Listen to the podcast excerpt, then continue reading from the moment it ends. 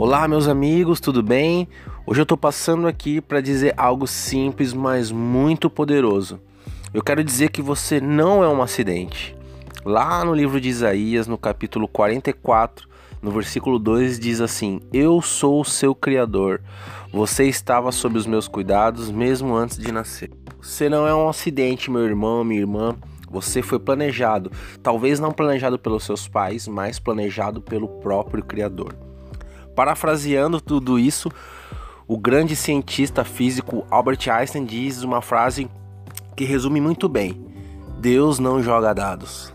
Quero lhe dizer que ele determinou cada pequeno detalhe em você, cada pequeno detalhe no seu corpo. Ele escolheu seu biotipo, a cor da sua pele, o seu cabelo.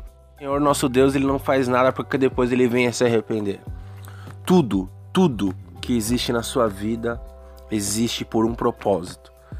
E é justamente por esse propósito que eu tô aqui hoje.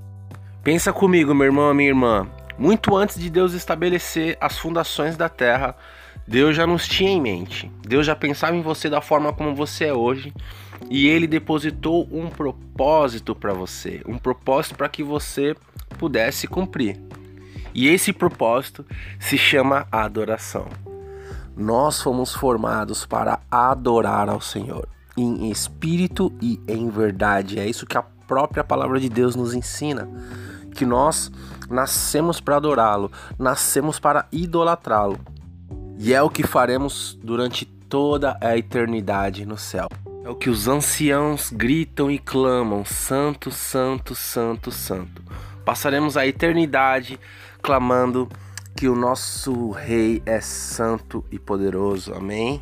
Você já sabe que você não foi fruto de um acidente, você foi planejado pelo próprio Criador e você tem um propósito em vida que é adorá-lo. Adorá-lo não tem a ver com música.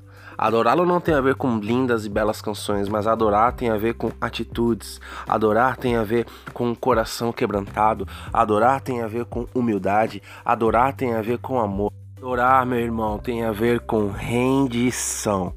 Nós precisamos nos render, nos entregar ao trono de Deus. Precisamos aprender a nos derramar em verdade e em espírito, com o coração em adoração ao nosso Deus. Se nós colocarmos a ótica de Cristo sobre tudo que a gente enxerga e sobre todas as circunstâncias e situações da nossa vida, nós estaremos sempre em espírito de adoração. Quando você olhar para sua família, quando você olhar para o seu marido, quando você olhar para sua esposa, veja com a ótica de Cristo. Imagine que esse seu cônjuge é o filho querido do Deus Altíssimo, que também foi planejado e feito pelas próprias mãos do Criador, assim como você. E aí a sua ótica começa a mudar.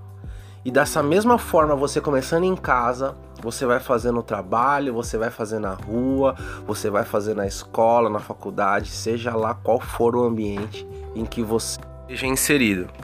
E aí a gente volta lá no ponto da rendição. Por muitas vezes nós não queremos deixar o orgulho de lado e enxergarmos as coisas com uma ótica de Deus. Você precisa entender que nós sozinhos não somos capazes de tomar essa atitude de rendição. Nós carecemos da graça de Deus, que já nos foi concedida. Por isso, meus irmãos, eu falo: rendição. Rendição é a adoração. Você reconhece que não é capaz. A graça de Deus, o Espírito Santo que habita em você, agora tem legalidade para atuar na tua vida e você se torna um ser adorador, porque antes das tuas vontades você colocou um coração adorador ao teu Criador. Meu irmão, minha irmã, que nós possamos agora nos manter vivos nesse quesito de rendição.